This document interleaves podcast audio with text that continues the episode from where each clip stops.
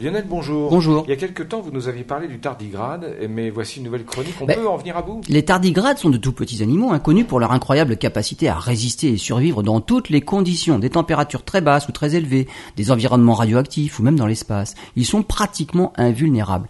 Pratiquement car ils auraient tout de même un point faible. Il semblerait qu'ils aient besoin d'un temps d'adaptation non négligeable pour résister justement à des conditions extrêmes.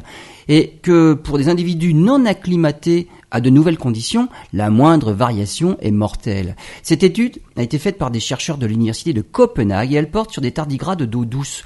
La température maximum observée au Danemark, là où les tardigrades ont été prélevés, est de 36,4 degrés.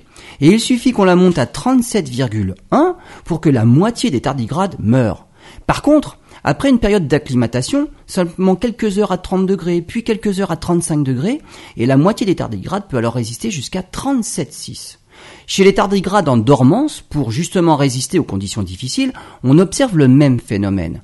La moitié d'entre eux, peut résister à plus de 82 degrés pendant une heure, mais à seulement 63 degrés si on les y expose pendant 24 heures. L'étude montre que c'est l'endurance en fait des tardi- tardigrades aux températures élevées qui est clairement leur point faible.